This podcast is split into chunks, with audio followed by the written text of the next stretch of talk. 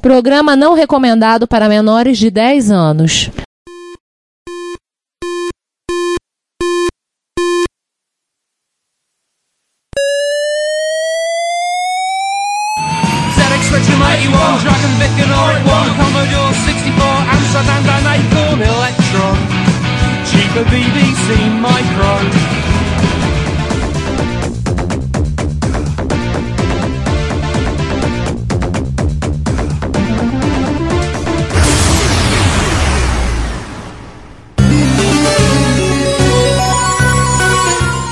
Retrópolis, a cidade dos clássicos.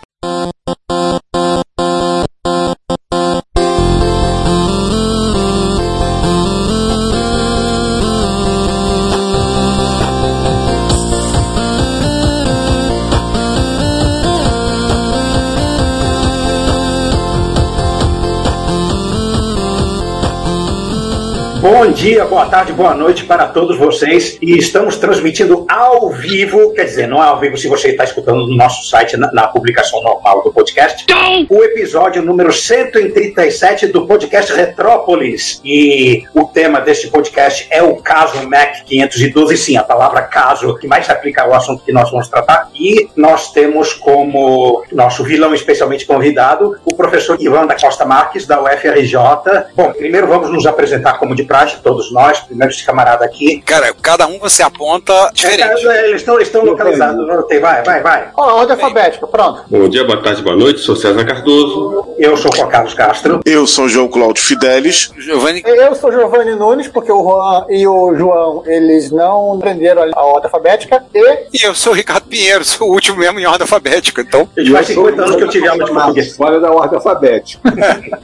Eu só errei porque o Juan errou. É, não, a culpa é minha, me culpe, me culpe. A culpa é sua, você bota em quem você quiser, Juan. Mas o professor Ivan está aqui porque ele participou de um caso especialíssimo da microinformática nacional nos anos 70. Antes de tudo, vamos deixar o nosso vilão especialmente convidado. Aliás, professor, é uma brincadeira que a gente faz sempre com os convidados, a gente fala disso, alusão àquela série do Batman dos anos 60. Então, mais uma vez, agradecer muito ao senhor por estar participando com a gente, por aceitar esse convite, para estar participando dessa gravação com a gente, para contar dessa história. Só podia se apresentar, falar um pouquinho. Eu sempre lembrava, aluno do UFRJ, eu vi o nome do senhor em muita coisa, eu olhava assim, ah, professor Ivan. Aí quando eu vi o artigo, eu falei, eu lembro do nome dele, eu não fui aluno dele não, porque eu fiz matemática. Mas eu lembro, quando ia no ICE, eu lembro de ter visto o nome desse professor. E eu queria que o senhor falasse um pouquinho. O departamento de ciência da computação é do Instituto de Matemática, né, do, da UFRJ. Então, realmente, a gente circulava ali o mesmo espaço físico. Né? Você disse que se refugiava na biblioteca do NCE. É, eu Muita também, muitas vezes. É bem possível que a gente te- se esbarrado lá de vez em quando naquela época. Né? Mas É. eu fiquei também muito tempo em tempo parcial. Eu passei 18 anos fora da universidade, simplesmente indo lá e dando aula e saindo, professor de, de horas, né? Então, não, sem ser professor em tempo integral, dedicação exclusiva. Eu só passei a ser, quer dizer, só terminei esse período de afastamento da UFRJ sem deixar de ter um pé lá o tempo todo na década de 90. Basicamente, eu sou engenheiro eletrônico, formado pelo ITA, também. Quase. Juan? IME, IME, quase. É o, I- é o ITA É. do Universo Espelho. É, depois eu fiz mestrado e doutorado em ciência da computação, engenharia elétrica e ciência da computação na Universidade da Califórnia, em, em Berkeley. né? Fiquei lá quatro anos, voltei para o Brasil, voltei para a UFRJ, aí trabalhei como pesquisador e depois trabalhei como consultor do governo e fiquei muito envolvido na reserva do mercado naquela época e depois, quando em 1980, quando o general Figueiredo foi escolhido né, para comandar a ditadura, eu saí de toda a parte governamental e fundei, tive uma empresa minha durante. Eu fiquei nessa empresa durante seis anos, era um pequeno fabricante de artefatos tecnológicos no Rio de Janeiro, e no final desse período houve o fim da ditadura, e aí eu fui presidente da Cobra, da empresa estatal fabricante de computadores. Né? Fiquei quatro anos até a entrada do Collor. E novamente saí.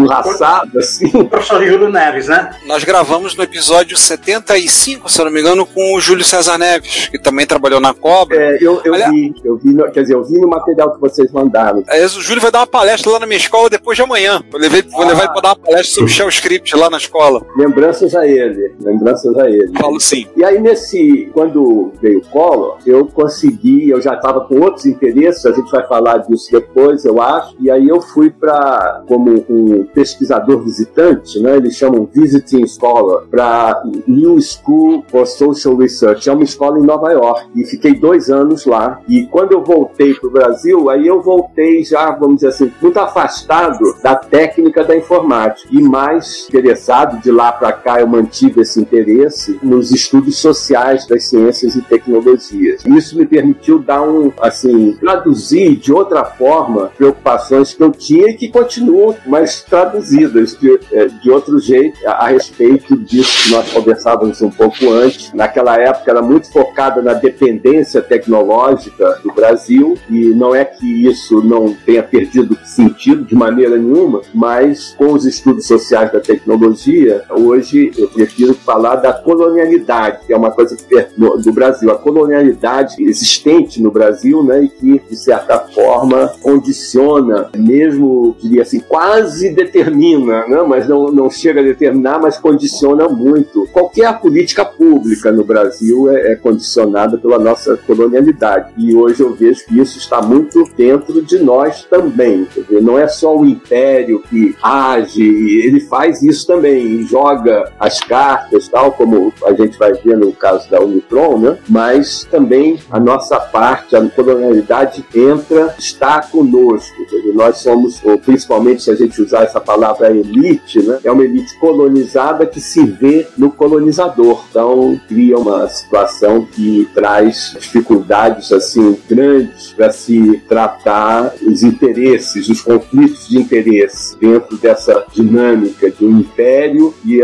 uma colônia, um- não no sentido formal de colônia, que é quando a gente estuda história, eles falam Brasil colônia. Você falar com o historiador de Brasil colônia, o Brasil não é mais colônia, não, acabou, acabou com a independência. É, não Então é melhor pero, pero. mas não sei, eu- fiquem à vontade para fazer qualquer pergunta sobre mesmo assim, sobre mesmo pessoal. Vou fazer uma proposta aqui. Vamos logo passar correndo pela parte mais chata, que é a. Porque a gente, a gente tem que dar contexto pro pessoal, É, né? Com a história pregressa. Entendeu? Pra gente ir porque, pra parte mais legal mesmo, que é o computador. Então, vamos lá. Em 1974, a Unitron foi fundada, no caso, a Unitron Engenharia César, rapidinho, antes de citar, vamos falar que a gente já falou do Macintosh clássico no Ah, é. em 2019, no meio de tá 2019, 98, obrigado. Tá rodando em algum lugar aí no show notes. Só um comentário rapidinho, mandar um abraço pro Franklin, nosso ouvinte lá de Magé, dono de um bar, dá pra inaugurar um bar retro em Petrópolis, nosso ouvinte, um abração pro Franklin. Sim, Franklin, a gente tá fazendo direito, ele me cobra às vezes, ó, faz direito essa edição do podcast que eu ouço vocês e quando eu tô lavando a louça, hein? Eu, tá bom, Franklin, eu faço direitinho, pode deixar. Vou dar um abração pra ele, que ele mandou um comentário aqui, mandar um abraço pros cidadãos retropolenses. É retropolitanos, tá? O gentílico da gente é, é retropolitano, tá? Mas tudo bem, a cidade é nova, é um erro perdoável.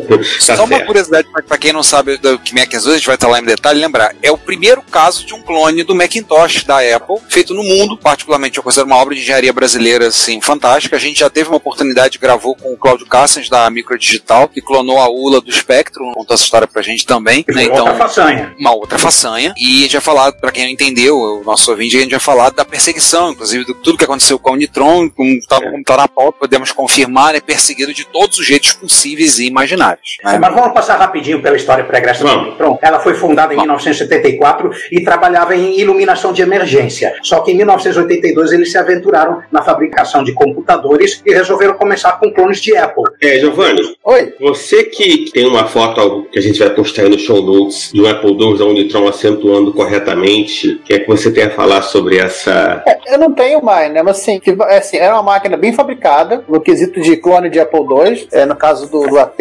O AP2T ele tinha um teclado inteligente que permitia você fazer pequenas macros de digitação, uma coisa que depois o TK3000 também da Microdigital foi ter. E acentuação, né? Ele E tinha uma, uma né? letras minúsculas, o Apple II não tinha letra minúscula, e a parte de acentuação que era em português, num jeito bem parecido com o que a Gradiente depois inventou no Expert, né? renomeando colchete, mas funcionava. Aliás, é uma coisa que eu falo em sala de aula com meus alunos quando eu explico das disciplinas de suporte que eu dou aula lá na, na escola técnica. Eu falo, gente, não tinha padrão pra acentuar na época. Aí o meus falam, professor, por que, que tem a BNT2? Eu tinha a BNT1. É qual a BNT1? Aí eu conto a história do MSX, o projeto do BR ASCII, não sei o que, e falar e chega lá, a BNT2 é pra PC. Falei, não tinha padrão. Nós acentuamos para a gente desde sempre, mas não tinha padrão pro teclado. E foi uma, uma solução que foi empregada. E a Nitron fez, né? E era uma acentuação acento-letra, bem diferente daquilo que a, a Apple insistiu, pelo menos aqui no Brasil, de usar command de uma letra qualquer e a letra é para você conseguir obter a letra acentuada. Mas essa solução do Unitron foi antes do, do acordo, né? Do ABNT1, né? Não, bem antes. Bem antes, né? A BNT1 é 87, se eu não me engano. 77. Então, 86, 86, 86. 86. É, estão falando de 82. Então quem entrou nessa aí, além dos MSX, foi o TK3000, né? Não, 3000 não acentuava assim, não. Quem tinha, é, vendia, uma- chegou a vender máquina com teclado da BNT1 no Brasil foi a Acer, com certeza. Eu vi na época, na- no começo da década de 90. Mas assim, como era a enxurrada de teclado padrão US que vinha pro Brasil por todos os meios possíveis e imagináveis, legais e ilegais, não dava para criar um padrão. Não tinha massa para criar um padrão. Então, só com a BNT2 mesmo.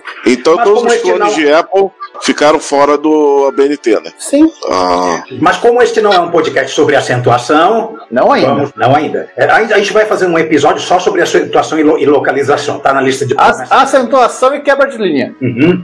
Nossa, boa sorte nesse caso.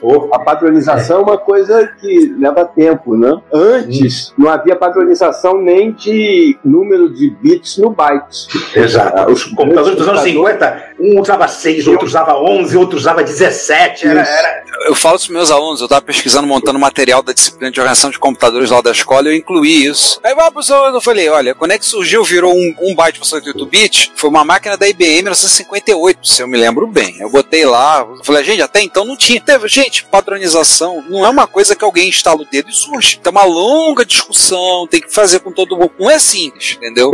E aí eu acho que o professor Ivan pode desenvolver isso melhor que eu, a padronização. Ou alguém com, com força no mercado que cria uma padronização, ou todo mundo se junta para criar uma padronização. Eu acho que é Ou é- a padronização que cai do céu. Ou é o consenso de um ou o consenso de muitos. padronização democrática e padronização autocrática. No final das É. contas, as duas funcionam. Uma história muito interessante e bem estudada é da padronização para ah, os algoritmos que tratam os números fracionários. Isso foi instituído, houve uma comissão com os professores Berkeley e os fabricantes. Eu tenho essa história, posso mandar para vocês é, a Formato referência. do ponto flutuante. Olha, olha, agora uma historinha pessoal minha. Quando eu meto a mão numa máquina de 8 bits antiga, que eu não conhecia antes, primeira coisa que eu faço é criar um programinha mesmo que faz o seguinte: vai multiplicando um número, começando em 10 mil, por 1,002 alguma coisa, vai multiplicando por ele, tirando o inteiro, somando e subtraindo um e ver, e ver se ele continua igual. Quando parar de funcionar é que ele chegou na capacidade da precisão do número. Aí, pelo último número que ele chega, eu consigo deduzir qual é a, a precisão da mantissa do ponto flutuante para aquela plataforma e se ela está usando binário ou BCD.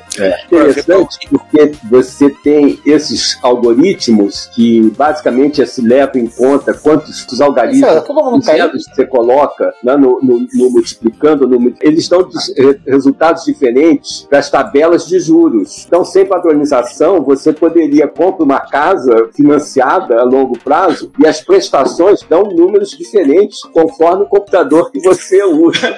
Um Aí você paga um centavo a menos, teu nome tá sujo. Tem inclusive uma, uma discussão a respeito disso, do porquê que a linguagem de programação não implementa um tipo de para dinheiro, né? Já que to, toda linguagem de programação é usada para fazer alguma coisa para calcular dinheiro, e nenhuma delas implementa dinheiro. Algumas implementam, é o tipo decimal. Se você usar a codificação decimal, você torna as coisas muito mais tranquilas para dinheiro. O MSX usa, usa codificação decimal. por exemplo. O Apple II não. Então, assim, estamos falando da questão da Unitron, né? Falamos da questão da padronização. A gente tem algumas coisas aqui que eu espero- depois a gente vai colocar no show notes. São três artigos que encontramos sobre o Mac 512, no caso do Mac 512, um post do Chester, no Chester's blog, um texto do GSL Mato de Assunção sobre a participação dele no projeto, que é um texto que tá lá no site dele, né, na- da empresa dele, da Merlin Tech, e tem um texto no que saiu no Low End Mac sobre o Mac 512 também. A gente vai passar esses links no show notes. Você, caro ouvinte, que estiver ouvindo, que estiver vendo, lendo depois, ouvindo nosso áudio, que visitar o nosso post, encontrar lá no show notes, você vai encontrar esses links lá para acrescentar de informação. Então, assim, aí nós temos a situação que vivemos na época, né? Chega o período Apple versus Nitron. O que, a gente tinha na época, né? A gente vai chegar lá. Um abraço pro nosso amigo Rony Von, direto de alguma cidadezinha no interior da Inglaterra. Abração pro Rony. Ele tá perguntando aqui sobre se alguma, se tem conhecimento do paradeiro de algumas unidades, sem ideia de quantas unidades do Mac 512 foram produzidas. Conhecendo o Rony, ele deve querer saber para chegar lá a pessoa e dizer, escuta, quer vender?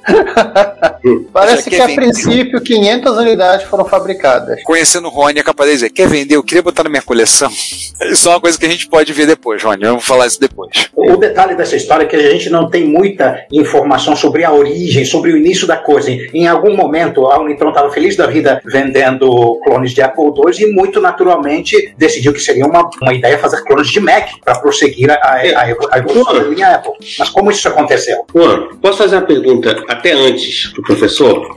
Sim. Essa questão da clonagem, da importância de clonar, de fazer é, engenharia reversa como método de, de aprendizado, como método de conhecimento, como método de é, apropriação tecnológica, eu acho que é uma questão muito interessante, talvez para a gente discutir antes de entrar propriamente nessa questão Unitron, porque era uma questão muito em voga no- nos anos 80. Sim, sim. né? Sim, de lá para cá, inclusive, houve uma. Eu acho que houve uma solidificação e uma naturalização da questão da propriedade intelectual. Eu não sei se vocês se lembram, talvez seja possível recuperar isso na, na internet. Eu me lembro, por exemplo, de um filmete que aparecia na televisão, que era basicamente o seguinte: uma mulher cansada, chegando do trabalho, é assim, certamente como a principal pessoa da família, e tem uma menina e um garoto e uma criança menor no jantar, e ela entra e bota na mesa um CD e diz assim: Eu comprei esse CD pirata pra gente ver o filme hoje à noite. Aí a menina diz: Você roubou? Ela diz: Não, eu comprei, comprei esse CD. E passa assim um pouco, eles comem, o garoto levanta e aí ela pergunta: Você já estudou para a prova que você tem amanhã? Aí ele diz: Não, eu já comprei as questões da prova. E aí a menina diz: Igual que você fez com o CD. Era mais ou menos isso. O, filmete era muito expressivo e era praticamente uma campanha, porque as pessoas iam com muita naturalidade passar um filme, alguma, alguma coisa que você tivesse, um livro, qualquer coisa que você tivesse, fosse, e depois veio a ser bem enquadrado como uma propriedade intelectual, você passar isso para o outro, como você passa um arquivo para um amigo. E então hoje, hoje em dia você não vê mais esses filmes, porque as pessoas já estão muito mais acostumadas com a ideia da propriedade intelectual, né? E essa legislação, a gente estava falando antes também sobre a questão do império, né? Essa legislação vem de fora para um país como o Brasil, para a periferia do Ocidente, do- dos países que tocam ou que dão o ritmo das mudanças na, na modernidade, deram, né? Agora o, o Ocidente está em crise, de certa forma, por causa da China, da Índia, eles têm oponentes que são suficientemente poderosos para questionar esses pilares básicos ocidentais. Mas a- essa legislação vem de fora e elas dependem de um enquadramento. E tem coisas que são mais fáceis de enquadrar. Quer dizer, eu, eu posso enquadrar essa, essa caneta, é minha. Né? É um objeto muito bem definido. O que está dentro da caneta, o que está fora da caneta. E outros objetos são mais difíceis de você enquadrar. né? A propriedade de uma informação, como é que você enquadra para que você possa dizer isto pertence a uma pessoa e, inclusive, ir adiante, poder dizer isso pode ser vendido. E quando isso isso for vendido, a propriedade é transmitida de uma pessoa para outra. Todo esse trabalho tem fundamentos que foram elaborados né, na história moderna, tanto o, o, o, conceito de propriedade como, assim, mais, vamos dizer, ontologicamente, a própria noção do objeto. Quer dizer, para você ter um objeto, é preciso que você saiba o que está dentro e o que está fora dele. É preciso que você tenha limites bem definidos. E na propriedade intelectual, você precisa também de um, um, um instante bem definido no tempo, para você associar isso à noção de descoberta. Então você descobre uma coisa, essa coisa está bem definida, o momento da descoberta é o momento da sua criação, e a partir daí, então, você, digamos, tem a propriedade disso. É muito fácil, às vezes, você fazer isso com uma caneta, com um livro, com um, um móvel, com uma casa. Às vezes é mais complicado, é uma construção muito mais recente fazer isso com a propriedade intelectual, com a informação, com essa questão de que você passa para o outro, né, o exemplo clássico dos, dos economistas, de problematização dos, pelos economistas. A maçã, se você vende, você não fica mais com ela, mas uma informação você vende e continua com ela. Então isso requer um tratamento diferenciado. Esse caso da Unitron, eu acho muito interessante e muito rico e que vale muito a pena estudar pela complexidade que ele traz, tanto assim na evolução do caso, da maneira inesperada que a empresa, que era uma empresa pequena, tratou o caso, como a complexidade dos, dos envolvidos. Quer dizer, uma empresa pequena que tinha um olhar basicamente de engenharia, um olhar técnico, colocando aspas aí, ela caminha para um ambiente legal e então é como se ela estendesse um laboratório de engenharia com um escritório de advocacia. Dizer, ela entende ou ela sofre, não sei quanto ela entendeu ela foi reagindo, mas ela viu que para fazer um, um produto e colocar o produto no mercado, os recursos não cabiam todos dentro de um laboratório, ela precisava também de um escritório de, de advogados, e então ela vai para esse outro enquadramento e depois ela vai, já no final, ela vai perceber que a decisão transcende, transborda, inclusive o segundo enquadramento. Então você tem um enquadramento bem restrito, que é o técnico, um enquadramento bem mais largo, que é o, o enquadramento legal, jurídico, e você tem o um enquadramento, vamos dizer, da, do mundo da vida.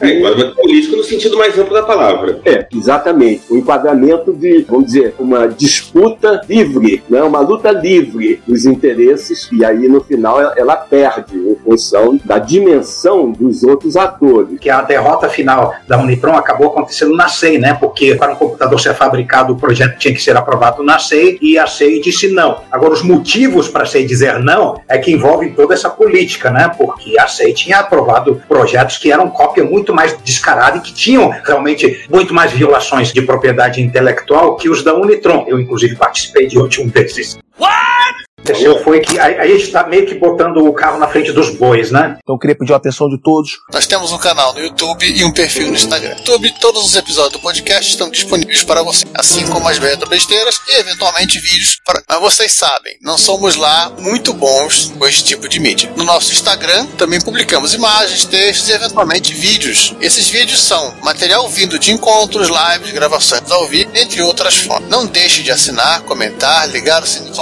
e compartilhar compartilhar com outros. Ajude-nos a espalhar a palavra da retrocomputação a outras pessoas. Muito obrigado. Então é isso. É, um pouco. É, mas é. e eu vou aproveitar também, puxar um pouco também essa questão da cópia. Ainda tem uma coisa que na época, hoje em dia, acho que não é muito comum, mas na época era toda a coisa assim, o, o estado da arte técnico, que era a noção da engenharia reversa, né? Que é toda aquela ideia de você clonar um produto sem ter acesso a como ele funciona por dentro. Isso. Ou tendo acesso, você vê alternativas que se mantêm dentro dos limites legais, né? porque a lei ela nunca é completa, né? Mesmo que você faça, um, vamos dizer, você faz um contrato pra, de aluguel, aí você é um obsessivo, então você quer especificar todas as coisas. Aí esse contrato vai ter mil páginas, mas ele, ele não tem mil e uma páginas, ele tem mil páginas. Então ele é finito. Mas no mundo da vida, aí nesse mundo onde as coisas finalmente são decididas, muitas vezes, né, o número de possibilidades é infinito. Então você não vai nesse contrato de aluguel prever todas as possibilidades. Pode acontecer alguma coisa que você tenha que voltar ao inquilino, e vocês têm que voltar a conversar. E o enquadramento jurídico tem essa característica. Ele é finito e normalmente ele basta, porque você chega a acordos dentro dele. Mas se você procura, você pode até conhecer como a máquina funciona, mas se você tiver bons advogados, eles vão ver dentro da lei onde que você pode criar ou em que partes que você pode avançar, aproveitar muito as ideias que estão ali, em que partes que você vai ter que realmente fazer investimentos muito grandes para não ser apanhado no, no enquadramento jurídico. Então a engenharia reversa, eu acho que ela sempre, ela na verdade ela é inevitável. Você vai fazer alguma coisa, você sempre copia, né? Os chineses sabem muito bem disso e você sempre copia, você faz baseado em alguma coisa, não, não começa do nada. Mas o que você pode fazer, o que você não pode fazer legalmente, torna-se uma variável, uma preocupação no momento que você quer fazer engenharia reversa, que é justamente fazer, digamos, fazer a cópia legalmente, fazer uma coisa que reproduz o comportamento do outro. Normalmente não é, é muito idealizada a ideia de que você só olha o input e o output, e não olha o que está dentro, né? Ah, esse computador, ele, as funções são essas. Então eu vou refazer tudo. Não é bem assim que a coisa acontece. Então você vai abrir sim, você vai olhar, e é claro que é muito mais barato você fazer engenharia reversa de um equipamento do que, digamos, a primeira versão de um equipamento, sabe? A primeira aplicação de um princípio, alguma coisa que, que era desconhecida antes, envolve muito mais investimento, né? A mesma coisa para um remédio, um fármaco.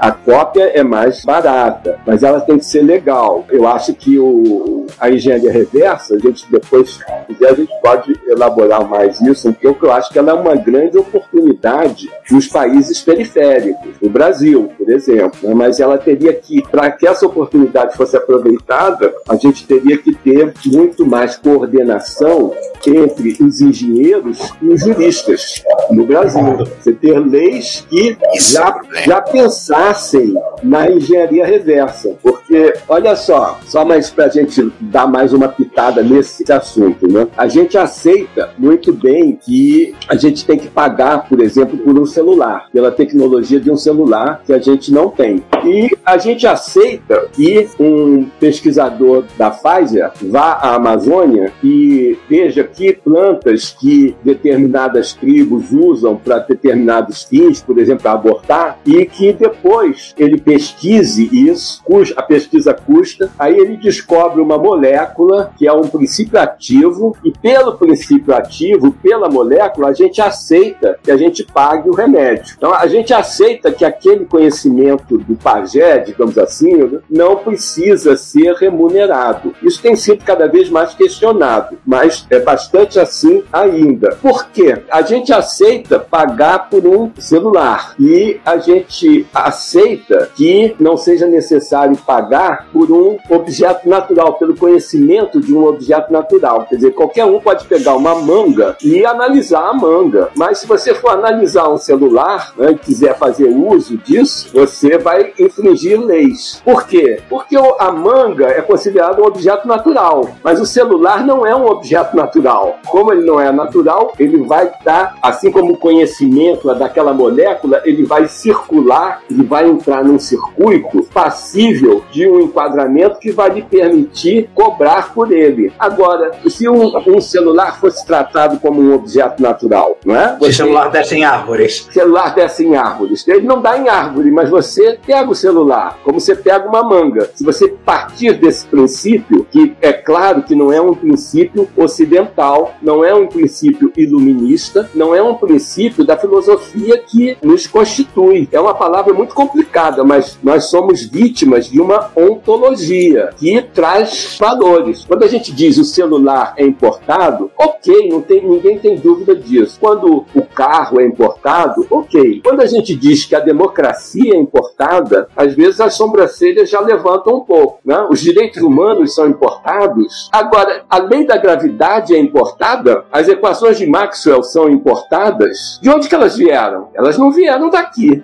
né? O celular é importado, mas as equações de Maxwell têm um status que causa uma estranheza a gente dizer que elas são importadas. É Mas que elas- ideias são diferentes de objetos. Elas podem ser reproduzidas praticamente sem custo e a reprodução delas gera potencialmente um bem tão grande à sociedade que existe essa ideia, não, vamos limitar isso. Vamos colocar é, inspiração em direito autoral, vamos colocar inspiração em patentes, porque uma ideia, ela se espalha sem custo e beneficia todo mundo. A gente não pode ter uma pessoa só dona dela para sempre. Pois é, essa é a ideia do império. Essa não é a ideia de um Yanomami, que nós vamos tratar como uma pessoa irracional, uma pessoa que não introjeta a lógica do Ocidente. né? Ele vai A- pensar só no bem comum. Ele vai pensar exatamente nessa. Opa, descobri uma planta diferente que cozinhando dá para comer. Ah, vamos espalhar a boa nova. Não vai pedir patente disso. Todo mundo se beneficia. É, ele não raciocina dessa forma, né? Eu estou supondo aqui que a gente pode conversar um pouco assim, né? Eu estou no assunto, mas vou dar só um exemplo. Não, não, vambora. Vambora. Até, até porque é importante a gente discutir essas questões quando a gente fala uma coisa que é extremamente complexa, como é toda a história do Mike 512. Pois é, todas essas coisas que eu estou falando, eu acho que eu consigo ligar diretamente à questão da Unitron. Mas o, o exemplo que eu queria dar, assim, de coisas fortes, o meu pai morou, ele foi promotor no território de Ponta Porã, que não existe mais, depois passou a ser Mato Grosso, depois eu acho que é Mato Grosso do Sul, Mato Grosso do Sul. em suma, lá ele tinha muito contato com os índios. E ele conta uma história de uma serralheira que os empregados eram todos índios. E quando tinha uma estação de uma fruta silvestre chamada guavira, que é uma fruta sazonal, os índios paravam de trabalhar, todos. E ele era amigo lá do dono da serraria e ele lembra do dono da serraria e ele não, ele não se lembra por quê, ele me contava essa história. Quase todos aqueles índios se chamavam Clemêncio. E o dono da serraria passando um pito no Clemêncio, que era já um índio idoso e que também não ia trabalhar. E ele dizendo: Clemêncio, você não tem vergonha? Você não vem do trabalho para ir para o mato catar guavira? E Clemêncio respondeu: Guavira acaba, trabalho nunca acaba. Certo ele, certo ele. Colher fruta é prioridade para tribo, comida, gente. Eles, eles dependem disso. Eles dependem disso. ele salta de uma lógica né, para outra. Não é que ele não raciocine, mas ele não tem a lógica implementada. Né? O... Isso é desconhecimento da cultura dos empregados dele por parte do patrão. Se ele estudasse mais um pouco, ele saberia que eles têm uma cultura extrativista, que eles dependem disso para comer e que o pessoal tem mesmo que ir catar fruta durante a estação e ele vai ter que trabalhar em torno disso. Ele foi negligência dele, ao meu ver. Isso é uma história curiosa, porque me fez lembrar uma, uma história contada pelo Stephen Toulouse, no livro dele, a, a Microsoft Life. Ele conta a vida dele dentro da Microsoft. Ele conta que ele trabalhou na parte de curso, de treinamento, de suporte, e que ele foi parar no meio do, do, centro dos Estados Unidos, que não tem aquela área que não tem nada, porque ali teria- era uma empresa que ia dar o suporte para o Windows 98, porque era o pessoal que seria todo treinado para dar suporte. Ele tá lá dando a- lá o treinamento, ele percebe que cada dia tem menos aluno na, na aula. E ele começa a ficar pre- preocupado, né? Sou eu? Algum problema comigo? Aí fui perguntar pro dono da empresa. Ele falou, não,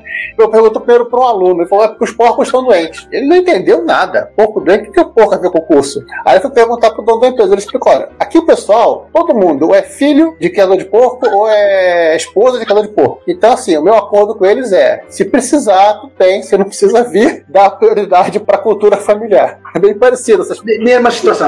Mesma situação. É, agora, o Bruno Latour morreu recentemente, né? morreu na semana passada, dia 9, ele morreu, e ele tem um livro chamado Ciência em Ação, um livro até conhecido que é Como Seguir Cientistas e Engenheiros Sociedade Afora. E nesse livro ele tem um exemplo antropológico que, que nós temos a ideia, nós que temos uma formados, fomos formados na filosofia ocidental, nós temos a ideia de que todo ser humano faz um silogismo. Todo homem é mortal, Platão é homem, logo Platão é mortal. E aí os antropólogos vão lá na Rússia, os camponeses na Sibéria, e se diz todo urso é mortal, todo urso morre. Panda é um urso. Panda morre, ele diz não sei. Eles não fazem o silogismo. Eles são burros ou, ou loucos? Não, é porque está muito ligado à linguagem. A linguagem entra e eles têm muitas palavras para urso, para neve, para branco, coisas que nós temos uma palavra ou duas, eles têm dezenas. Então, se você coloca, enuncia dessa forma o silogismo, não funciona. E então, quando eu falei que é uma palavra difícil, né, porque ontologicamente o que você constrói um caminho em que uma ideia e um objeto são constituídos da mesma forma. Sabe? Essa diferença que a gente faz de uma ideia para um objeto é uma ideia. Ela não está no mundo, ela já é uma ideia. Então, se você quer realmente assim aproveitar oportunidades que possam aparecer nessa relação centro-periferia, país desenvolvido ou civilizado ou produtivo ou do primeiro mundo ou global. global ou é o global já é uma coisa É, não, não, não é, tá falando da noção de norte global e sul global que, que tem muita gente é, falando hoje em você dia. quer problematizar isso, você vai e aproveitar as oportunidades, você vai questionar é, realmente, você vai chegar no nível dos conceitos. Se a gente entende o mundo com os conceitos que vêm de fora, né? A equação de Maxwell, a lei da gravidade, os direitos humanos, a democracia, a pena de morte, o telefone celular, o trem, o automóvel. A gente entende o mundo com esses objetos e essas ideias. Essas ideias elas já trazem uma série de condicionamentos. Nesse sentido é que o, esse, esse autor que eu falei, por exemplo, Bruno Latour, que é um europeu, ele abre essas questões com muita propriedade, embora ele esteja falando para o primeiro mundo. A audiência dele é ao primeiro mundo. Até quando ele morreu agora, na semana passada, o Macron fez uma observação que ele ficou famoso no mundo inteiro antes de ser famoso na França. Famoso entre aspas, né? Porque é claro que o mainstream, digamos assim, os, os poderosos, os que estão é, no poder, sempre rejeitaram muito as ideias dele. Né? Ele é um, um, um maldito, digamos assim. Ele traz ferramentas subversivas. Ele traz ferramentas para você pensar fora da caixinha e, e, aplicáveis, porque ele estuda tecnociência, ele estuda ciência e tecnologia, né? os limites disso. Mas a gente podia voltar para o Neutron, né? Vamos. Eu tenho duas propostas. Nós podemos pegar é, alguns fatos da época, que estavam no começo da pauta, ou podemos fazer uma coisa mais, mais simples, que acho que é cronologia, que dá pra gente também voltar para os fatos da pauta. Estão lá Sim. em cima. E a cronologia ajuda a gente a, a seguir o, o começo, meio e fim.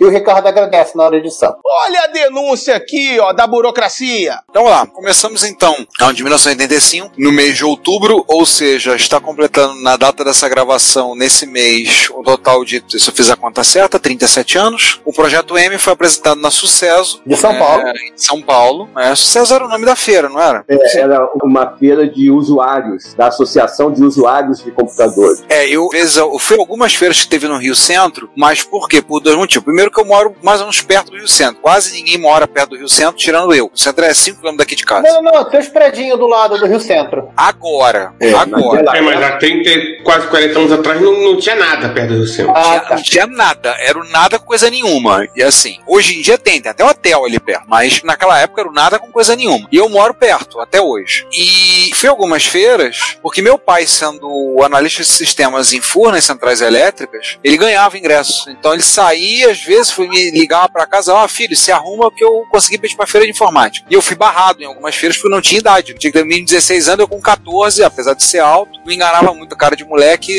me barrava na entrada. Um ano era no Rio, outro ano era em São Paulo. Então no ano par era no Rio. E na de São Paulo foi apresentado o projeto M dentro de uma redoma de vidro, no centro de um lago, no stand da Unitron. Dá pra imaginar o tamanho do stand que eles estavam ah, na feira, né? É, fazer um lago no meio do stand. Pelo que eu entendi, o modelo funcionando dentro da redoma e um modelo não ligado que tava, tipo assim, desmontado para que as pessoas pudessem olhar o que tinha dentro. Então, em outubro de 85, ou seja, há 37 anos atrás, daqui a 3 anos isso vira efeméride, hein? Paulo oh. faz um repórter reto daqui a 3 anos. Isso vira um efeméride. Isso aí pra mim é magia. E no mês de dezembro foi especificada a data de lançamento do Mac 512 para maio de 86. A gente pode falar um pouquinho do que estava rolando na época, né? Voltando um pouquinho do que estava acontecendo nessa época, né? A Apple, por essa época, já estava faturando acima dos 500 milhões de dólares. Como empresa, já tinha lançado o Macintosh, que é janeiro de 84. Eu ia completar dois anos, né? Ela tinha lançado o, o Macintosh. O Macintosh, é. sim, tava naquela via crucis dele de se, de se firmar como produto. Ainda demorar é. alguns anos nisso. Alguns meses, talvez, dependendo do ponto de vista. Mas, assim, era o carro-chefe da empresa. Ela estava investindo tudo que ela tinha nesse equipamento. Nesse que seria o novo flagship, para usar um, um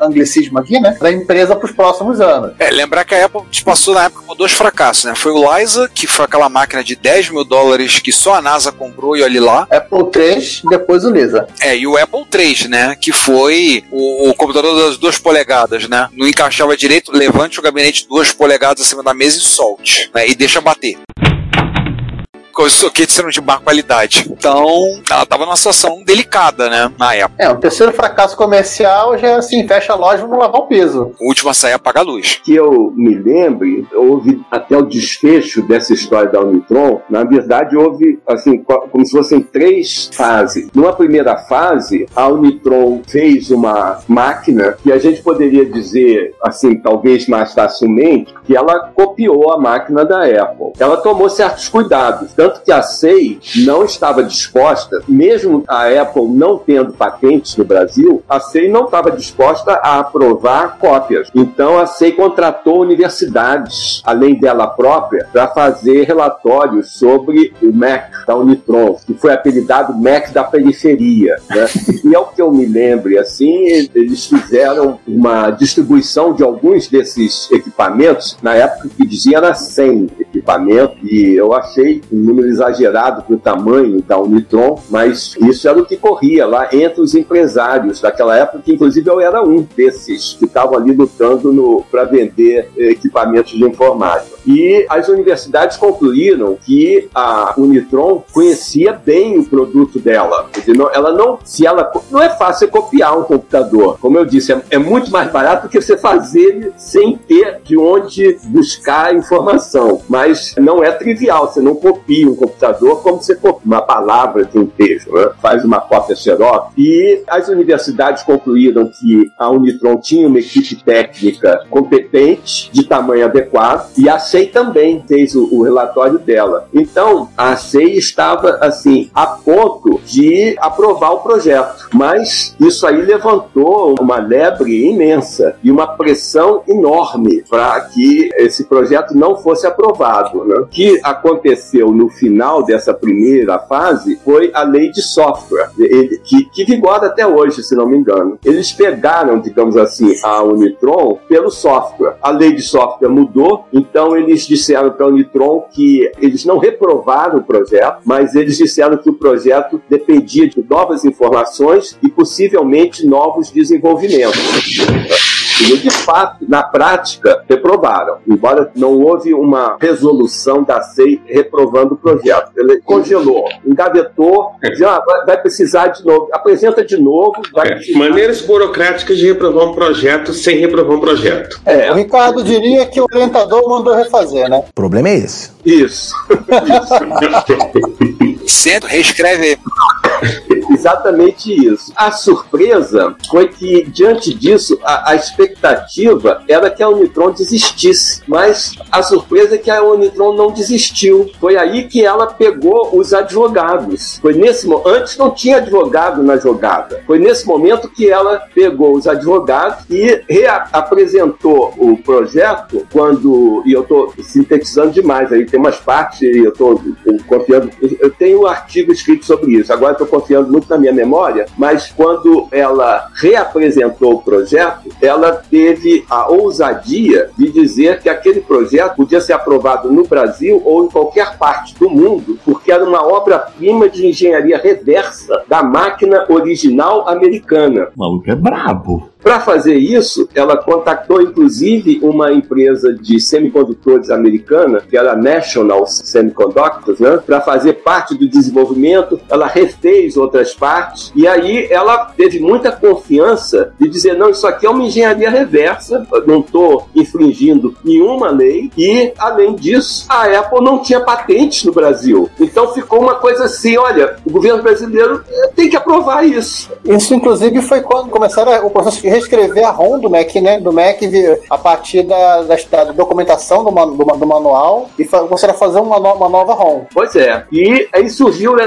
nós estávamos falando dos enquadramentos, né? Então surgiu uma situação em que, notem como é estranho, se a briga fosse jurídica, a Apple teria contratado advogados, mas ela não contratou advogados, ela contratou lobistas para fazer lobby. E o empresariado brasileiro tinha também uma dubiedade envolvida aí, porque o pessoal estava vendendo bem IBM PC. E a perspectiva de uma empresa ter o Mac no mercado brasileiro ia ser um concorrente diferente, novo, e o empresariado brasileiro não queria muito isso. Ele não era capaz, por exemplo, ele tinha a Associação das Empresas Brasileiras de Computação chamada Bicom. Ela não era capaz de oficialmente ir contra a Unitron. Mas assim, a boca pequena, ela fazia circular a ideia de que pegava muito mal porque a Unitron era uma empresa pirata. E a questão da Unitron era uma questão moral e não uma questão legal. Isso a gente ouvia falar na época, assim,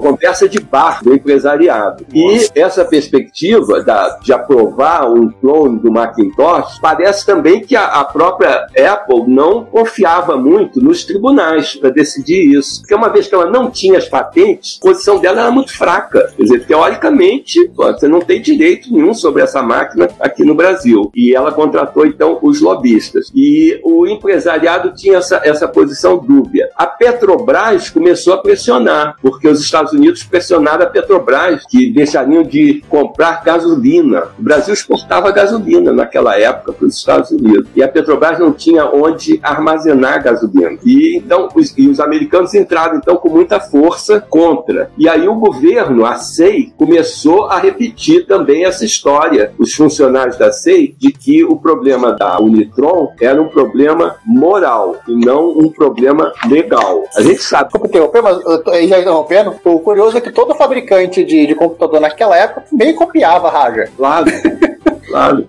Mas aí, esse especificamente, né? E os conflitos de interesse entre empresas, dessa forma, são conflitos legais, não são conflitos morais. O jogo empresarial né, entre a Apple e a Samsung, cada um requer um edifício de advogados, mas ninguém está dizendo que a Samsung é, é ou vai, ninguém vai tomar providências públicas, ou um Estado, seja o Estado coreano ou o Estado americano, em função de que o problema ali é moral e não legal. O, o enquadramento para isso, para ser resolvido, tem que ser um enquadramento legal. E aquele enquadramento seria legal, mas só que dentro do enquadramento legal estava muito difícil. E aí, então, houve uma decisão contra a Unitron. A Unitron disse que ia recorrer, porque essa decisão contra foi do CONIN, que era um, um, um, órgão que funcionava como um órgão de segunda instância, quer dizer, se uma empresa não concordasse com uma decisão da SEI, ela entrava com recurso no CONIN, que era o Conselho Nacional de Informática. Eu acho que foi extinto junto com a extinção da SEI pelo Collor. Né? E aí ele, o CONIN decidiu contra a Unitron por sete votos, eh, eram 14, está no meu artigo é, com, com detalhe, eu acho que eram 14 ou 15 representantes, sete sete da sociedade civil e oito do governo. Um representante faltou, e aí o ministro da Ciência e Tecnologia que presidia o CONIM deu o voto de Minerva contra a Unitron. Todos os representantes da sociedade civil votaram a favor da Unitron e todos do governo votaram contra a Unitron. E ainda tinha umas histórias paralelas dizendo que a Unitron tinha contratado o, o lobista, acho que é Harrison o nome dele, acho, Harrison, o que corria era que esse contrato dessa pessoa tinha contatos com o Matias Maclini, que era o dono Da Sharp do Brasil. isso, Isso, exatamente. Tudo passava, muita coisa passava na mão dele, né? É, e esse cara era amigo do Sarney, deu cavalo de presente pro Sarney, e então corria que realmente no dia do Conin, o, o governo brasileiro, quer dizer, o Sarney, instruiu os, os ministros a votarem contra a E aí tudo isso é meio um pouco fofoca também, né, do, do empresariado. Se a Apple fosse entrar, o Matias Macmillan seria, vamos dizer assim, o cara da Apple aqui no Brasil. E, e teria interesse, tinha contato com o presidente da República para instruir. E a complexidade é grande, a história é muito interessante por causa disso. Você parte de um núcleo técnico, vai para um núcleo jurídico, quer dizer, para um ambiente em que a técnica e a parte jurídica estão misturadas, e depois você vai para um ambiente em que, mesmo nesse novo enquadramento, a coisa não se resolveu a contento, porque a contento seria o que o governo americano queria, quer dizer, o que a Apple queria. Né? E, a Apple se empenhou muito nisso. Tem uma, uma edição da Veja que tem a fotografia da máquina da Unitron ao lado da máquina da Apple no Congresso americano com uma bandeirinha de pirata em cima da máquina da Unitron. Eu tenho uma cópia dessa página da Veja, Ricardo, se você quiser, eu não sei se, se adianta isso. Simone, solta o quadro aí. Nosso podcast está disponível em vários serviços de áudio. Podemos listar entre eles o Spotify, o Deezer, o Apple Podcasts, TuneIn, Stitcher, Last.fm, iVoox, Castbox.fm, Player.fm e alguns outros. Não deixe de nos ouvir, comentar e também favoritar nosso podcast do serviço para que outros possam conhecer e possamos espalhar a palavra da retrocomputação. Muito obrigado. Acorda, Simone! Tem uma campanha grande na mídia falando isso, né? Que a economia brasileira estava ameaçada por um grupo de aventureiros que estavam querendo copiar um computador. E para um país como o Brasil de- de- dos anos 80, que a pauta de exportação era puramente produto primário, no máximo algum produto, como você falou, gasolina exportava, sapato, enfim, algum semi-manufatura, mas exportava, sei lá, suco de laranja, etc e tal. Quando você é economia de exportação primária, você tá, a rigor, à mercê das vontades de quem compra de você, que é commodity. Ah, eu compro do Brasil, eu compro, sei lá, compro do Chile, da Argentina. Ah, eu não compro, hoje em dia, soja. Ah, eu não compro soja do Brasil, sei lá, na África, sei lá, Estados Unidos que vendem soja, então. O lance do suco de laranja foi o que me marcou na época, quando eu vi criança, né? Quando eu era garoto, eu adorava ver o noticiário, saber. E eu lembro muito por causa que o Brasil estava exportando na época muito suco de laranja. As fazendas no interior de São Paulo, inclusive meu pai. Nessa, nessa época teve uma geada, o inverno foi muito rigoroso na Flórida e Califórnia, que são os caras que produzem laranja para os Estados Unidos, e eles desesperados para ter suco de laranja, né, começaram a comprar muito do Brasil. E aí fez todo aquele crescimento econômico na cidade de Barretos e Bebedouro, que viraram a Califórnia brasileira.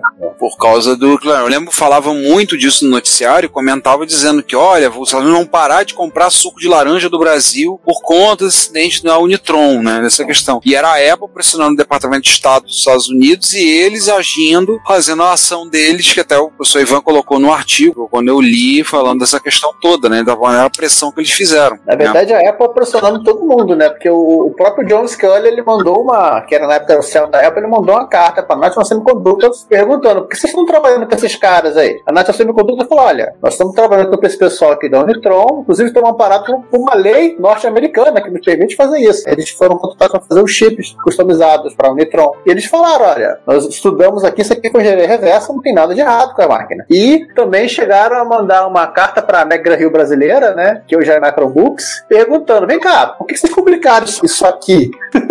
Sim, eles seguiram atentamente, né? Eles são muito competentes. Os advogados deles são muito competentes, né? Investigaram direitinho, foram bem em cima. Sem dúvida. O senhor falou do Richard Harris, realmente, tá olhando aqui na pauta, tá É, ah, é esse, é- é esse o nome mesmo, né?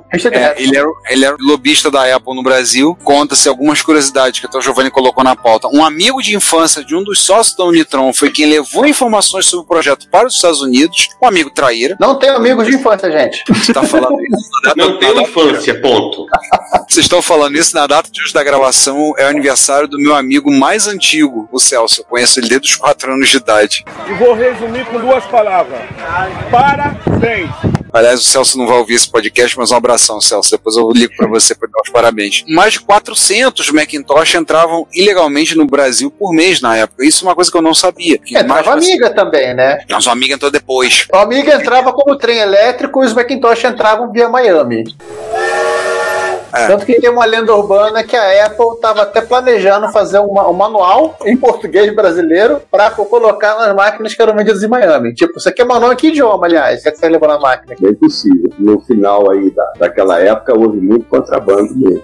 Ricardo, eu botei no seu WhatsApp essa página da Veja, vê se chegou. Chegou, chegou sim, chegou sim. Chegou aqui. Põe na tela. E, e seguindo ainda com a, as sanções, né? A, a Apple conseguiu que a, por causa de, direto com a Microsoft, que a, a CompuCenter e a Intercomp, que representavam a Microsoft no Brasil, pudessem importar software de Macintosh para vender aqui. E fez a mesma coisa com a, a Software Publishing e a Borland. Se eu me lembro bem, a Microsoft do Brasil, ela abriu escritório em 86, se eu não me engano. Tá, mas ela tinha representantes na empresas que vendiam software aqui. Sim, sim, é, é que nem era o caso da ASC no Japão, né? É. Um representante. Acho que até o fim da. Até 95, 96, quando as, as grandes empresas de software passaram a ter escritório no Brasil, tudo que você comprava de software por aqui era por meio de distribuidora, como fosse um livro. Você comprava como empresa que te importava uma certa quantidade. Então, obviamente, os preços não eram lá muito, muito Favoráveis, acessíveis. Mas era uma época que, tipo, o cara que comprasse um Mac, sei lá, ou para uso pessoal, ou eventualmente ali, enfim, algum, né, de algum envolvesse, sei lá, publisher, etc e tal, ele já sabia que ele ia pagar esse preço.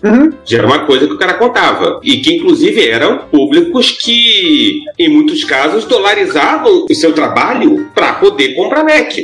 Meio do segunda metade dos anos 80, Ó, enfim. a página tá aí, que o Ivan mandou. Ó, tá aí, ó. Essa aí embaixo, tá vendo as- as máquinas? Esse do lado esquerdo é o dono da Unitron e do lado direito é do ministro da Ciência e Tecnologia na época, o Ralph Yazzie. Ah, sim, eu lembro dele. Eu lembro do nome dele. E as máquinas aí embaixo, a produção da Unitron, né? As máquinas, então. É, tem um Apple II, um Apple IIz e um AP2 e os, os Macintoshes equivalentes. E a bandeirinha de pirata. E é estranho, né? Notável que a Veja e a mídia de modo geral, você não percebe um senti o que eu falei da colonialidade. Você não percebe sequer um estranhamento. Descompram totalmente. Assim, é como está muito certo vetar esse micro, sabe? Micro vetado, porque é pirateado e não problematizam a questão. Não sabem que o Império Britânico foi feito na base da pirataria, né? Exatamente. Pois é, mas aqui não. é- Então a gente fica mais realista que o rei. Aliás, a gente falou, Giovanni, você citou uma amiga. Deixa eu botar o comentário do comentário do nosso amigo Emiliano Fraga, lá direto de Roterdã. amiga é melhor do que Mac, tá? Segundo ele. Segundo ele. polêmica. Ô, ô, Emil, você quer arrumar briga, né? Pra mim é fato também. Então, vocês querem arrumar briga, né? Vamos voltando pro, pra cronologia, então, já que estamos em 86 agora? Sim, então voltando pra cronologia, nós É, estamos... nós, e nós voltamos para sanções também, né? vai ter mais, mais, mais coisas estranhas acontecendo. Sim, então assim, abril de 1986 foi definido o preço oficial, na época já tinha entrado o plano cruzado, se eu me lembro bem, o plano cruzado é de final de fevereiro de 86, foi definido o preço oficial de 60 mil cruzados e uma máquina foi batizada oficialmente como Mac 512. A Unitron começa a ter problemas para encontrar drive de disquete 3,5 no mercado local. Lembrar que o drive 3,5 foi criado em 84, o Mac sempre veio com drive de 3,5, ele saía com drive da Sony, se eu não me engano. Sony? Era um drive da Sony, né? Na época, aquela transtorno para conseguir o drive de 3,5. O drive 5.4 já era muito caro na época, né? E aí, falando da nossa lembrança, né, de nós ga- meros garotos querendo ter seus computadores com drive de disquete, a gente teve um grandíssima dor de cabeça, né? De Todo, todo mundo que nós, todos nós presentes aqui tivemos MSX, né? Tivemos Expert ou Hotbit, e pra ter drive, lembra a luta que foi, né? Pra ter um drive, drive 5.4, 3,5 então nem se fala. Era muito mais caro e era muito mais difícil. E ela tava querendo botar o 3,5, ela tava dando mais dificuldade ainda. E aí por quê? Porque a gente percebe que no mês seguinte, a Elebra, que era uma das fabricantes de drive, a Multidisc e a FlexDisc, adiaram os projetos deles de drive de 3,5. Decidiram assim por algum motivo, do nada, né? Virou a lua. Ah, não vamos fazer drive de 3,5 não. Ninguém precisa disso. Uhum, tá bom. Aliás, isso, isso é uma das coisas. Esse caso da Unitron é uma das coisas que eu, eu, eu considero assim, o motivo pelo qual o Drive 3.5 entrou tão tarde no Brasil. O Drive 3.5 é 84. Vários equipamentos do Amigo 85, o ST 85, o próprio PS, é, eles já vinham com o Drive 3.5. No Brasil, o, o Drive 3.5 só se tornou popular a partir de 92, 93. Isso mais por conta do lançamento do Windows DOS 2 do que qualquer outra coisa. É, eu lembro que o primeiro Drive 3.5 que eu vi, no caso, para MSX era o da Tecnohead, o Leopard, que era final de 87, e era um preço absurdamente alto no Drive, valor absurdo, e, por exemplo, o MSX, quando foi, começou a vender do Japão em 83, quando tinha Drive, era 3,5. Ponto. Eu já na faculdade, que eu entrei em 91, eu andava com uma caixa de Jet 5 quarto na mochila. Até trocar pro 3,5 demorou, né? A caixa tá até perdida ali em cima. Acho que ela Ah, tem... A, ca- cheia de adesivo. Cheia de adesivo, tá ali a caixinha que eu, que eu carregava. Então, assim, isso provavelmente impactou. Como você lembrou, o Drive 3,5 começou a se popularizar em 92, né? Ficou na, aí por uns 15 anos, né? Quando você tem assim uma política industrial, né, em que a tecnologia é levada em conta, você tem um desafio grande que é a administração desses tempos de vida dos produtos. E a SEI fez muito mal essa administração na passagem do MIDI, né, do, ou melhor, do mini para o microcomputador. Por a lei da reserva de mercado, ou, ou melhor, não é a lei propriamente, era um, um conjunto de. Porque a lei já é de 80 e poucos, a lei de reserva. O, o, 94, se não me engano. é, o procedimento de proteção de engenharia brasileira na computação, procedimento como política pública, começou com resoluções da CAPRI, que existia antes da SEI. E ela era toda voltada para mini computadores. Os mini computadores tinham surgido 10, 15 anos antes e foi uma primeira geração do mercado chamado mercado OEM, Original Equipment Manufacturer e tinham feiras imensas, foi uma explosão, porque antes tinha as sete irmãs, que era a IBM, Burroughs, a Univac, e com computadores enormes que custavam milhões de dólares. O mini computador, a principal empresa que chegou a ser a segunda empresa depois da IBM, que era a DEC, uma empresa Digital Equipment Corporation, eh, fabricava mini computadores. E a Digital, ela vendia no mercado OEM. Ela vendia, por exemplo, uma CPU no computador e se você fosse um engenheiro né, americano e tivesse uma aplicação, você passou a poder comprar nesse mercado que explodiu os periféricos necessários para você fazer um sistema e você colocava a sua marca nesse sistema. Então, se você construísse um computador para, não sei, controlar os elevadores de um prédio comercial, você colocava a sua marca, né, a marca Ricardo, com uma CPU da DEC e com os sensores nos elevadores e, e você vendia isso como sistema Ricardo para controle dos elevadores no prédio. Isso explodiu, eram feiras imensas e o mini computador era ainda uma, assim, tipicamente no mercado comercial, por exemplo, no mercado brasileiro, era uma máquina que era um bem de capital típico. Ninguém pensava em ter um mini computador em casa. Assim, a versão padrão era uma CPU com 16, 8, 16 ou no máximo 32 terminais para fazer folha de pagamento, controle de estoque e essas aplicações padrão em pequenas empresas e médias empresas. Bem de capital típico. Surge o microcomputador, que acabou, inclusive, matando o mini computador no mundo inteiro. O DEC deixou de existir. Não sei se vocês se lembram da DEC Digital Equipment Corporation, né? Que PDP-7, PDP-11. PDP-11, é, PDP-11, PDP-7, PDP-11, sumiu. Foi comprada pela Compaq e depois virou. E a Compaq com- é comprada pela HP. Isso. A HP originalmente era de instrumentos, né? Osciloscópios, eram de instrumentos eletrônicos. É, mas o que, o que essa transição, né? A SEI não foi capaz de fazer bem, porque ela pegou as regras para mini computador e aplicou para os micros. E o microcomputador é outra indústria, é completamente diferente. A manutenção é diferente, a fabricação é diferente, as escalas são diferentes, o marketing é diferente. O ecossistema era totalmente diferente, né? Que o mini computador.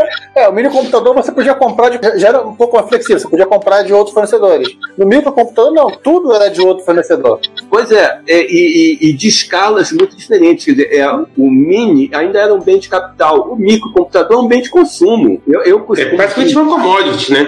É, eu, eu costumo brincar dizendo que só na cabeça de um engenheiro eletrônico, um microcomputador é igual a um mini ou um computador. É como se você dissesse que um liquidificador é igual a uma dessas betoneiras que você vê na rua rodando cimento. É tudo motor elétrico. Uma hélice que roda ali. É a mesma coisa, né? Ah, os dois têm a hélice que rodam e tal. São completamente diferentes. E a SEI não, ela não, não administra. Aí é uma história, outra história, mais complicada, porque ela, ela cortou os vínculos com as universidades que alimentavam essa indústria, que davam consultoria, que era uma espécie de, de bússola, né? porque eram críticas e, e, e então davam os caminhos, testavam. E aí eu acho que, por exemplo, nesse caso, aí é, é uma hipótese, né? porque eu não tenho, nunca estudei isso aí com detalhe, nunca vi arquivos e documentos. Aliás, tem uma dificuldade enorme no Brasil de ver arquivo. Eu acredito que tenha havido argumentos quanto à amortização dos custos. Quer dizer, fez-se a exigência de fabricar os discos de 5 e 1 quarto no Brasil. As empresas investem, elas é, apresentam um projeto. Elas dizem, nós vamos fabricar tantos milhares no primeiro ano, segundo ano, terceiro ano, os custos estão aqui, esses custos vão ser amortizados. Só que lá de fora vem um, vem um produto que substitui com vantagem aquele. Se você autoriza, se você está administrando, né, tem uma política, política industrial e você está administrando a política, se você autoriza o novo, você mata aquele antigo. Quer dizer, quem, quem investiu, atendeu o seu pedido anterior para fazer o disco, o disco aqui, aquele que atendeu o seu pedido, você, de certa forma, trai ele. Né? Você pega ele no meio do caminho, ele é abatido por um outro. Pode ser que tenha sido isso, eu não, não sei. É uma, é uma hipótese, se você. É, eu acho que é uma hipótese plausível, mas teria que ser verificado. Inclusive, no mês de agosto de 86, né, a CEI ela sugere, ela aprova a fabricação, ela não aprova o projeto para fabricar drive de 3,5 e ela sugere que a Unitron meta um drive de 5 quarto no Mac deles. Tipo, dá o seu jeito. É uma decisão to totalmente de engenheiro, né? É tudo drive. Teve- não teve um protótipo do Mac clássico, do Mac da Apple com. Não era o Twig? Que, não, no Twig era do era não. o Liza Drive de 5 quarto. Não, é, o, acho que tem, tem- um projeto, projeto de desenvolvimento, protótipo da Apple, que usava o Twig. O Twig era um drive de 5 quarto que a Apple desenvolveu, com duas janelas. Ela, ela chegou a fazer um, ter uma máquina desse protótipo, assim, mas nunca, nunca foi ao mercado. Ah, sim. Na verdade, na verdade, eles usaram o drive do Lisa que estavam pegando poeira lá almoxarifado da Apple e precisar para o desenvolvimento. Vambora. É o famoso vambora e toca o barco, vai daí mesmo. Então aí, como eu te falou, em agosto vetou e falou, o Giovanni falou bem, lembrou, ó, dá teu jeito aí, usa 5 um quarto. No mês seguinte, a Unitron pegou o protótipo, botou lá na Sucesso do Rio. Essa Sucesso, sincero, eu não lembro se eu fui. E aí carregou pra lá, agora sem a redoma, talvez não no meio do lago, não tinha lago. E aí o pessoal pôde ver a máquina, botar a mão, botar lá e ver propriamente dita a máquina ali, ter acesso a ela. Ó, era só protótipo. Inclusive, na imagem quando eu coloquei, fiz o post no site convidando pessoas- os ouvintes a assistirem, né? Aliás, ouvintes, estejam ouvindo aí, quem tá, não esquece, é aquela, aquela rotina básica de vídeo no YouTube. Assina o nosso canal,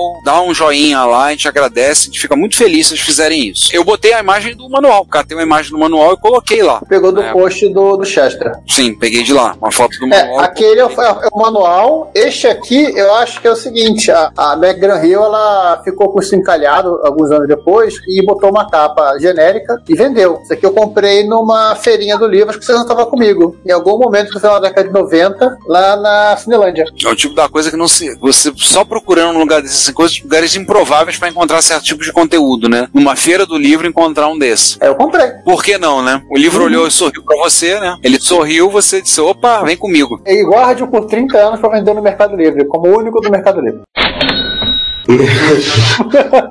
Único no Mercado Livre no Estado. Sim. No estado, né? Importante, no Estado. Deixa eu ver, a gente já falou da questão do manual. 87. Ah, vamos no 87. Não, eu tava dando uma olhada nas tações da Apple versus Unitron. 87, nós temos aí, abril de 87, a Unitron credencia algumas revendas, no caso 15 revendas, manda 40 máquinas para demonstração com possíveis compradores. E aí eu me lembro de uma pergunta que o Rony Von fez alguns instantes atrás, se alguém tem conhecimento, até se perguntou ao professor Ivan, se sabe, tem alguma noção do que aconteceu com essas máquinas e você tem ideia de quantas unidades foram produzidas, que só foi feito os protótipos, né? Não foi uma linha de produção piloto, não foi produzido com todo esse contexto, né? Você tem alguma ideia, alguma noção do que aconteceu? É, não tenho, quer dizer, a- eu- como eu falei, o número que circulava mais é que tinham sido instaladas em, em regime como se fosse teste de benchmark, 100 máquinas. E aí eu, eu vi essa- essa documentação que vocês mandaram que fala de 40 máquinas. É, não sei o que aconteceu É, com essas máquinas. O post do Low End Mac, ele cita que quando o produto foi cancelado, eles já tinham fabricado mais de 500 máquinas. Eu sei que quando aparece um Mac 512 no Mercado Livre, não deu nos acuda, né? Porque o preço era lá em cima, né? Lá nas cucuias. De qualquer maneira, é no máximo um first run de produção. Não entrou em, em- em produção em massa, não entrou no, no ritmo de produção mesmo, enfim, de, sei lá, de produzir 400, sei lá, 500, mil máquinas. Uma empresa do tamanho da Unitron, produzir mil máquinas por mês seja uma coisa muito, muito grande. Certamente não, porque até na- naquela época. Mas certamente entrou em algum tipo de produção. Sim, sim. Ah, Mesmo que É. sejam 40 máquinas, é um certo esforço, né? Você fazer é, uma empresa pequena, fabricar 40 máquinas e colocar em- como stand de venda, como é um esforço é, significativo. Mas não poderia ter uma, uma produção maior, porque você sempre, mesmo naquela época, você precisava de componentes, importar componentes. E a SEI é que dava as guias de importação. Você seria pego assim, com a mão na caixa do biscoito, na máquina, se você fabricasse mil máquinas. Cadê as guias de importação dos componentes? Ah, eles apareceram aqui, os chips. Pois é, não, não era possível. Ganharam perninha e para o Brasil. Eu sou Raimundo e aqui é Retrópolis, a cidade dos clássicos.